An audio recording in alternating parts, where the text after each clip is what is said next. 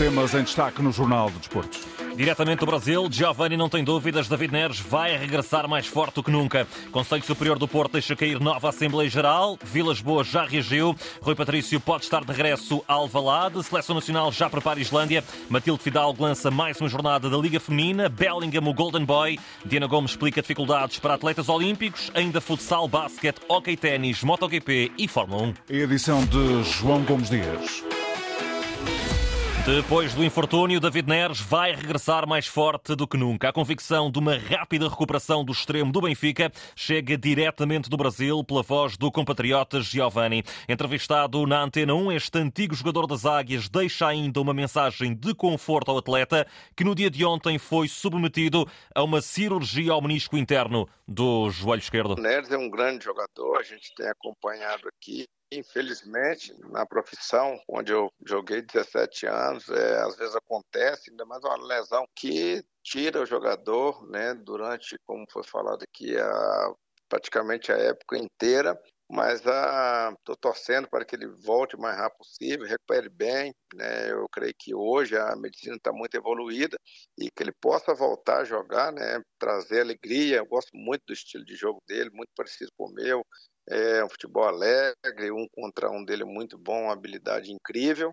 Então, mando um grande abraço pro Neres aí, fala, falando com ele que eu estou torcendo para ele, não só eu, mas toda a nação benfiquista. Escutado pelo jornalista Nuno Matos, Giovanni também olha para o derby do passado fim de semana, acredita que o Benfica ganhou uma nova chama para aquilo que resta da temporada. O Benfica está no caminho certo e você fazer uma, uma virada, né, praticamente já terminando um jogo tão importante na briga também pela primeira colocação, né? Na verdade, um clássico pode decidir muito, né? Às vezes, se tem um bom resultado no clássico, né? Você já passa ou já empata, como está agora ele, o Benfica Esporte.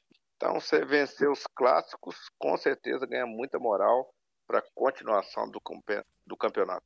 Ao nível europeu, as coisas não estão bem para o Benfica, mas Giovanni ainda acredita na qualificação para a Liga Europa e um bom desempenho nessa prova. É um grande elenco, um grande treinador, na estrutura é fenomenal, os adeptos são incríveis. É o momento agora, né, os jogadores aí reunir forças aí junto com os torcedores para que possa nesses dois jogos aí fazer dois grandes jogos, duas grandes vitórias para poder né, dar sequência aí agora na Liga Europa, que, como eu já disse, né, a chance do Benfica também ganhar um título importante. Finalmente, nesta entrevista à Antena 1, Giovanni também fala de PP, jogador do Porto, que ontem à noite se estreou na seleção brasileira na derrota 2-1 diante da Colômbia em Barranquilha. Está muito bem aí, merece a oportunidade, né?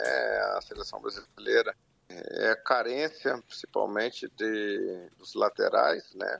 E agora o PP está tendo essa oportunidade de desejar para ele boa sorte. Com certeza, um jogador jovem com muito talento que pode aí ajudar muito a seleção brasileira. Então, boa sorte, PP, que Deus abençoe lá e que dê tudo certo aí para que nós aqui como brasileiros né, possamos poder ganhar os jogos aí poder estar né, no próximo Mundial.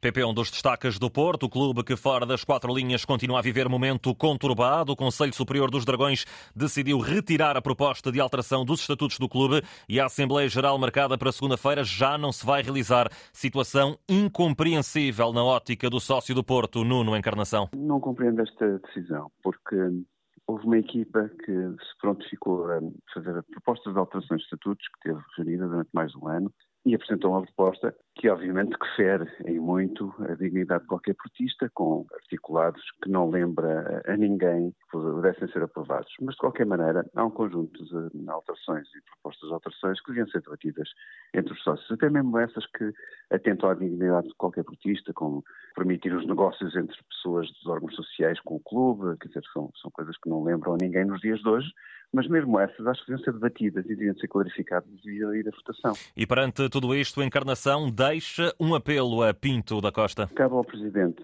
que todos os sócios respeitam, vir mais eh, para a frente e pedir calma e tranquilidade e, de facto, eliminar os, as pessoas que fazem esse tipo de situações no clube. E por isso o Presidente, que está no uso do seu poder, que tem eh, o seu mandato até abril, pode e deve fazer o uso do seu poder e daquilo que, que, representa para os sócios e adeptos do Porto, porque tenho a certeza que as pessoas respeitam aquilo que são as, as vontades do Presidente atual. Perante todos estes episódios vividos nos últimos dias, as alternativas, eh, seja, sejam elas quais forem, ganham cada vez mais força perante o atual Presidente? Há uma boa dose de elementos sócios do, do Porto que querem uma mudança. E está patente e evidente. É, é tão surpreendente a adesão de pessoas que, era, que, que, foram seguramente para rejeitar uma quantidade de estatutos que era uma maldade para o clube. E por isso, se formos interpretar por aí, julgo que de facto quem se apresentar eh, de novo a eleições com um projeto diferente tem francas hipóteses de poder ter um projeto vencedor. Agora, como digo, estou à espera de saber quem são os candidatos, estou à espera de perceber os projetos. Eu, como sócio, também quero isso tudo, quero perceber, quero ler o projeto de cada um e depois, em consciência, cada um apoia quem entender. Ora, uma das alternativas que se perfila é de André Vilas Boas, que já reagiu a esta matéria para dizer, e estou a citar, quero acreditar que os órgãos sociais do Porto vão agora atuar em conformidade com os seus estatutos e dar início às investigações e procedimentos disciplinares necessários para punir exemplarmente os associados que, de forma indecorosa, agrediram física e moralmente outros sócios do Porto durante a Assembleia Geral Extraordinária, bem como cooperar extensivamente com o Ministério Público na investigação já anunciada sobre os mesmos incidentes. É uma notícia que chega de Itália. Rui Patrício está a ser apontado ao Sporting para reforçar os Leões na próxima temporada. Recorde que o guarda-redes tem contrato até ao final desta época com a Roma e por isso será um jogador livre no verão. Rui Patrício que está com a seleção nacional, que já regressou do Liechtenstein depois da vitória de ontem 2-0, mais uma na qualificação rumo ao Campeonato da Europa. O último encontro no apuramento está marcado para domingo, 7h45 da tarde em Alvalade, jogo diante da Islândia. Portugal pode conseguir a décima vitória em 10 jogos. Igualmente, com um percurso 100% vitorioso, estão os sub-21 rumo ao Europeu de 2025. Próximo encontro, segunda-feira, duas da tarde, na Grécia. Mais um duelo para ganhar, diz Leonardo Buta, que ainda assim desconfia do adversário. O que espero da Grécia é uma equipa talvez com um bloco baixo, que queira, queira sair no contra-ataque, eh, que nos deixe assumir o jogo mas uma equipa que também que nos cria algumas dificuldades, uh, com um, dois jogadores na frente muito fortes, muito rápidos, e acaba por ser, por ser muito isso. Jogo difícil, mas a mentalidade de sempre, diz este jogador convocado por Rui Jorge. Independentemente de jogarmos no nosso país ou, ou fora do nosso país, é, para nós é, é igual.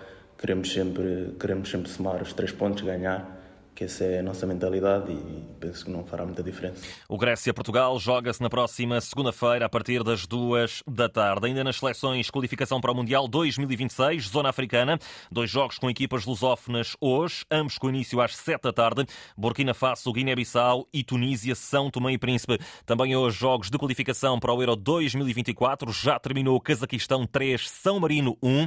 Pelo segundo jogo consecutivo, a seleção de São Marino marca pelo menos um golo. Em andamento a 10 minutos do final estão Finlândia 3, Irlanda do Norte 0 e Moldávia 0, Albânia 1. A partir das 7h45 mais 4 eh, partidas, Dinamarca, Eslovénia, Inglaterra, Malta, Itália, Macedónia do Norte e ainda o Polónia, República Checa. É já amanhã que arranca a jornada 7 da Liga Feminina de Futebol com o Sporting Famalicão. Jogo que já foi projetado aqui na Antena 1 por Matilde Fidalgo, a jogadora do Conjunto Minhoto. Não sei se posso revelar alguns detalhes daquilo que será a estratégia para este jogo, mas acredito que o Sporting é uma equipa que gosta de ter bola, gosta de controlar o jogo. Nós também somos uma equipa que não gosta de ser espectadora do jogo, que procura recuperar rapidamente a bola e que procura tê-la. E portanto acho que se pode esperar um jogo disputado. Isso tudo correu bem, uma boa exibição e uma vitória do Famalicão.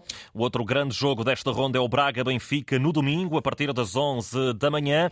Braga e Benfica, duas equipas nas quais Matilde Fidalgo também já jogou. Estou à espera de um bom jogo, um jogo disputado, um jogo de equipas agressivas na perda de bola, de equipas que, que procuram mais rapidamente recuperar a posse. O Benfica, que acaba por atacar sempre de uma forma, uma posse mais organizada.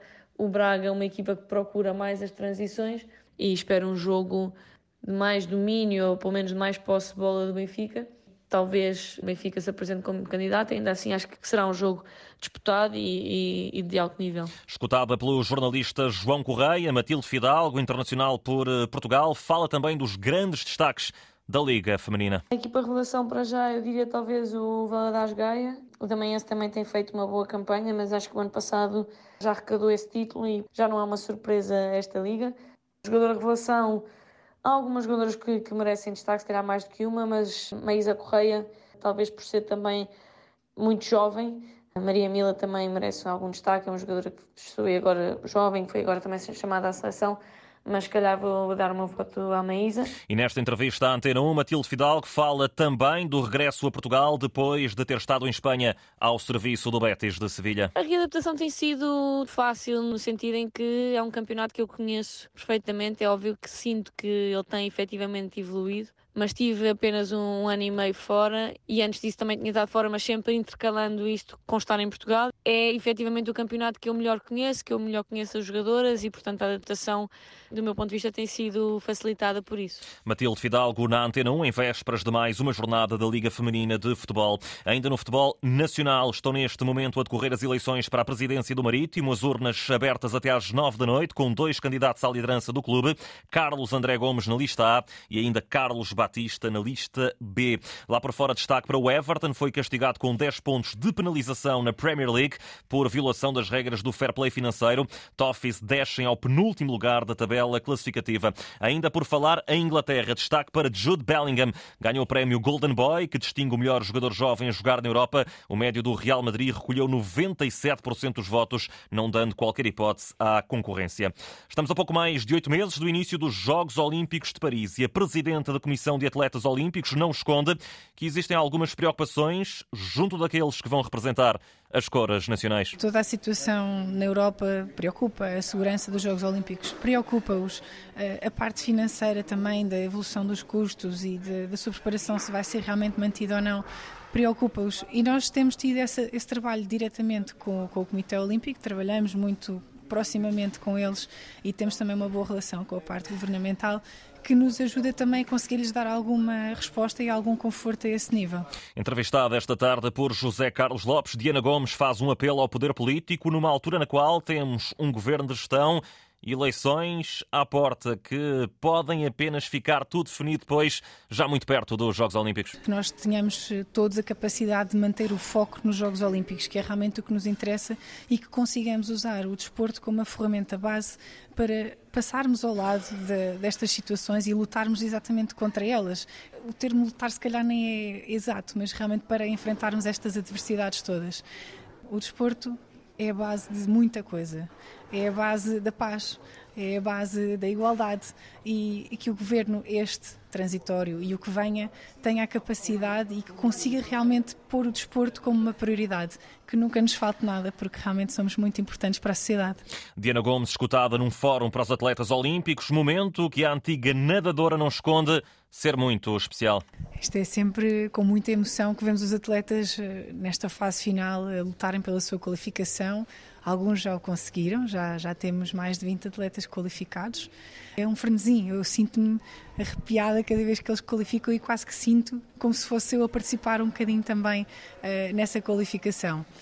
Este encontro é realmente uma preparação, é, é um, uma antevisão daquilo que eles precisam de ter e de se preparar além dos seus desportos um, para estarem em Paris 2024 na sua plenitude, para terem uma experiência máxima, para irem muito preparados. A Diana Gomes, ela que participou nos Jogos de Atenas em 2004 e em Pequim também em 2008. Para esta noite estão agendados vários encontros em diversas modalidades. No futsal, às nove e meia, joga-se o Leões de Porto Salvo Benfica, jogo da Ronda 9 do Campeonato Nacional. No basquetebol, também para o campeonato, o Porto recebe o Imortal às 8 da noite, encontro que abre a sétima jornada. No Hockey Patins, dois jogos da ronda de qualificação para a Taça Europeia. Já está em andamento na Alemanha o Valsum 1, Murches 3. Estamos a 5 minutos do intervalo. Para as 9 da noite está agendado o duelo entre o Hockey Clube de Braga e também o Falónica de Itália. Notas finais nesta edição, nas ATP Finals em ténis que decorre em Turim, Carlos Alcaraz venceu hoje Daniel Medvedev com duplo 6-4. O espanhol vai defrontar amanhã nas meias finais o sérvio Novak Djokovic, quanto a Medvedev vai ter pela frente, igualmente nas meias finais, e amanhã também, o italiano Yannick Sinner. No MotoGP, Miguel Oliveira foi 18º colocado nos treinos desta tarde para o Grande Prémio do Qatar. Das duas para as quatro rodas, Fórmula 1, depois de problemas com uma tampa de esgoto no circuito citadino de Las Vegas, a Ferrari dominou a segunda ação de treinos livres, com Charles Leclerc em primeiro e Carlos Sainz a terminar em segundo. E finalmente no Mundial de Rallys, o britânico Elfin Evans em Toyota subiu hoje à liderança do Rally do Japão, naquela que é a última etapa da temporada. Chega ao fim o Jornal do Desporto com João Gomes Dias na Antena 1, RDP Internacional e RDP África. Atualidade em permanência na rede em desporto.rtp.pt.